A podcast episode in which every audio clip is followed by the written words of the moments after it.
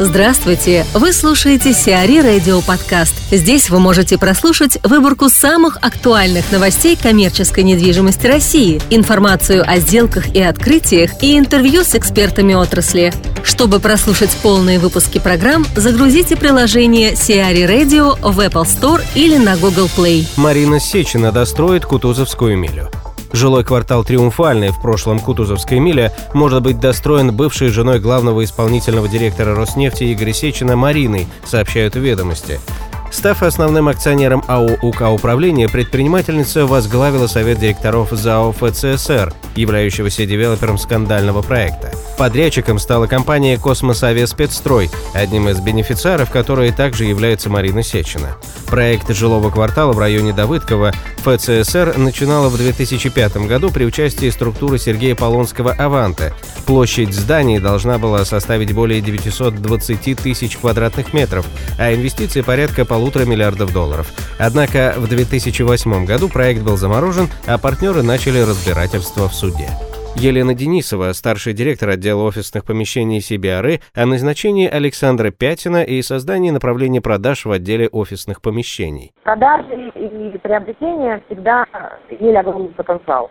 Сейчас потенциал особенно высок. А учитывая рынок, учитывая, скажем так, непростое время, в котором мы все оказались, оно дает много скрытых возможностей. И эти возможности также во многом а, лежат э, в направлении продаж и приобретений. Это не первая попытка а, консалтинговых компаний погрузиться и создать э, структуру, которая позволяла бы максимально эффективно заниматься продажами коммерческой недвижимости.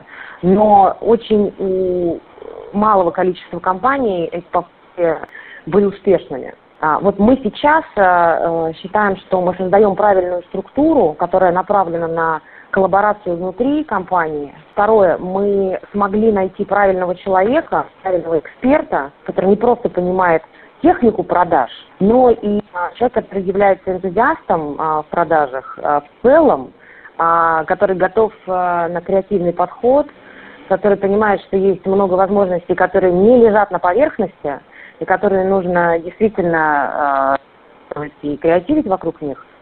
А, кроме того, человек, который готов мыслить за рамками предложенного, и э, мы уверены, что это то, э, чего требует рынок, в котором мы сейчас работаем.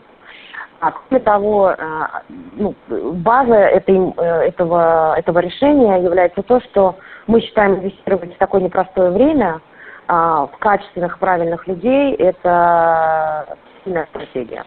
Подрядчик «Зенит-арена» обвиняет Смольный. Генподрядчик стадиона «Зенит-арена» на Крестовском острове обратился к губернатору с заявлением о саботаже строительства со стороны заказчика, администрации Петербурга, и фактической приостановке выполнения контрактов. По заявлению Инштрансстрой СПБ, заказчик намеренно способствует срыву сроков строительства арены. В частности, город затягивает утверждение проектных решений и предоставление подрядчику рабочей документации. Кроме того, отсутствует часть сметной документации, а объем работ не соответствует проектной документации. Все это не позволит генподрядчику уложиться в отведенные сроки.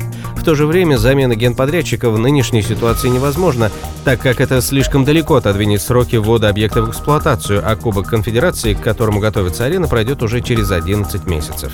Инжстрой СПБ в своем письме губернатору уточняет, что не собирается полностью останавливать работы. Те задачи, на которые город выдал разрешительную документацию, будут выполняться по графику.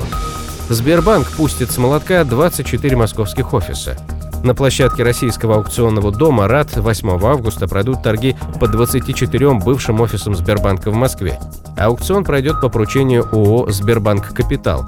Площадь помещения варьируется от 58 до 430 квадратных метров, а начальная цена от 12,2 до 72,8 миллиона рублей.